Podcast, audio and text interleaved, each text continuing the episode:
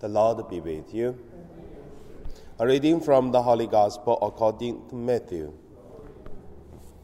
After the wise men had left, an angel of the Lord appeared to Joseph in a dream and said, Get up, take the child and his mother, and flee to Egypt, and remain there until I tell you. For Herod is about to search for the child to destroy him. Then Joseph got up, took the child and his mother by night, and went to Egypt, and remained there until the death of Herod. This was to fulfill what had been spoken by the Lord through the prophet Out of Egypt I have called my son. When Herod saw that he had been tricked by the wise men, he was infuriated and he sent and killed all the children in and around Bethlehem who were two years old or under, according to the time that he had learned from the wise men. Then was fulfilled what had been spoken through the prophet Jeremiah.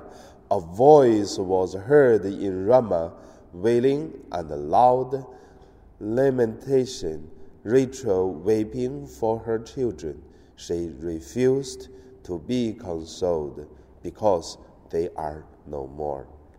The Gospel of the Lord.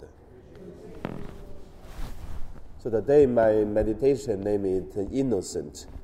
The first let us look at uh, the holy innocent of the babies. When the wise men, the three wise men, they came, they visited Herod looking for the newborn king according to their way to search what the news they got, and they found Jesus' baby, and uh, they left also by the alert of the uh, of the angels. So Herod worried about his kingdom, about his kingship um, position as a king, then he think he should kill all these babies so that uh, no one can fight the kingship with him. And then many children are killed at that time. I'm very interesting, just uh, one month ago, I was watching the National Geography, and they were talking about uh, uh, the same issue. It was real happened in the history. So today we celebrate the Holy Innocent. We could see these babies are really innocent. They really did do, they really did nothing wrong or dangerous to anyone, but they were killed. That's why we call not holy babies or what we call holy innocent. So that's the first point. The second point, let us look at the innocent of our world. Innocent in our world, we can see also, because uh, different religions try to give different answers about the suffering, why we are suffering. So, morning mass, we don't talk long, but we make it short.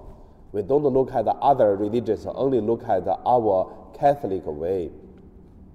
If other religions talk about you are suffering because you did something wrong, that's why you have to suffer. But the Catholic way, we say the suffering we have, it doesn't matter we did wrong or did, we did correct or we are good people, we are not bad, not good people. It doesn't matter. We come to this world. This world is a suffering world, and then we have to suffer in this world because the original sin. And we also can say we are not uh, commit to any sin, but the, Catholic way tell us is because in the beginning the human has uh, this original sin, then we are influenced. So that is why if today some people going to see someone to say, let me see, tell me the year of 2019, the feng shui, about uh, what I do so that uh, I will ignore this uh, suffering if I pay you money, can you set up something or do something, give me something so that my year of 2019 will be better? I tell you, that's a really, really ridiculous lie. No one can help another person ignore the suffer. If God set up, who can against God? But the interesting thing is, in Hong Kong, many Catholics even they go to this feng shui, these people, and then pay a lot of money to get uh, the way of ignore this suffering. I tell, it's not a smart way. Wasting money and then wasting energy at the same time puts yourself into danger of uh, no fight for the sufferings, lose these uh, opportunities of living in opportunity uh, uh, uh, suffering. So that is why innocent means we did not do anything wrong. We still have to suffer, whatever Catholic or non-Catholics. That is called innocent. Because of this, our holidays stand. So that's the second point. The third point it is living in innocent. How do we live in this innocent uh, environment?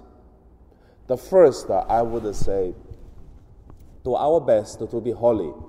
Doesn't mean uh, we do nothing wrong, but however, try our best to be holy. The second is, if we did something wrong, and do not worry, because in the Catholic way understanding, we are wrong already because of original sin. So if we think we did nothing wrong, and that's totally wrong. Because in the psalm to say, even the righteous people standing in front of God, they think they pure white like snow, but actually they are red like blood in front of God. So no one are righteous. No one can stand in front of God.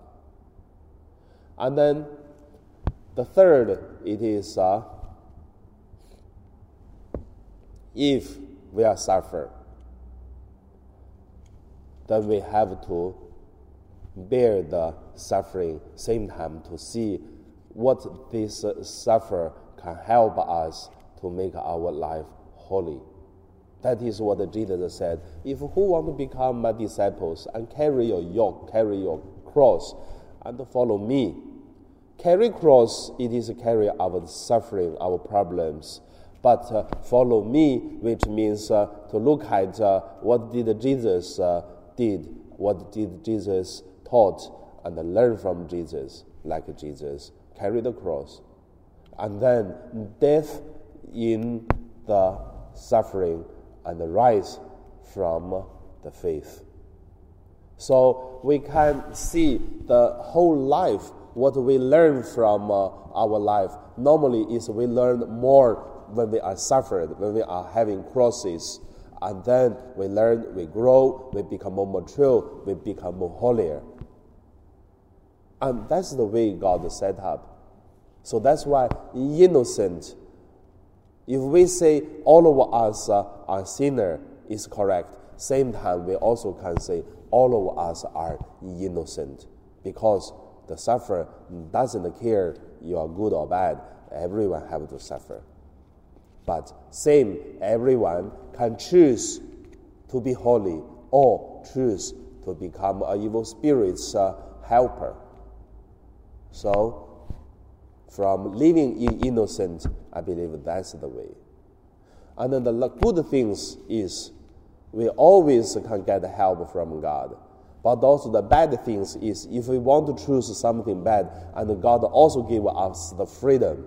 That is why when I was uh, the young child, then my uh, my grandparents used to tell the uh, children in our family always to say, the heaven and the hell don't think is someone push you or someone uh, lead you. No, is yourself little by little, one step to another step, walk in.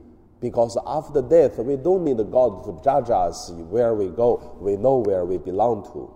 Because once decision to another decision, uh, decision we made. It is the way we have fully free choice. So the good and the bad, so innocent and guilty, that's our life. We pray.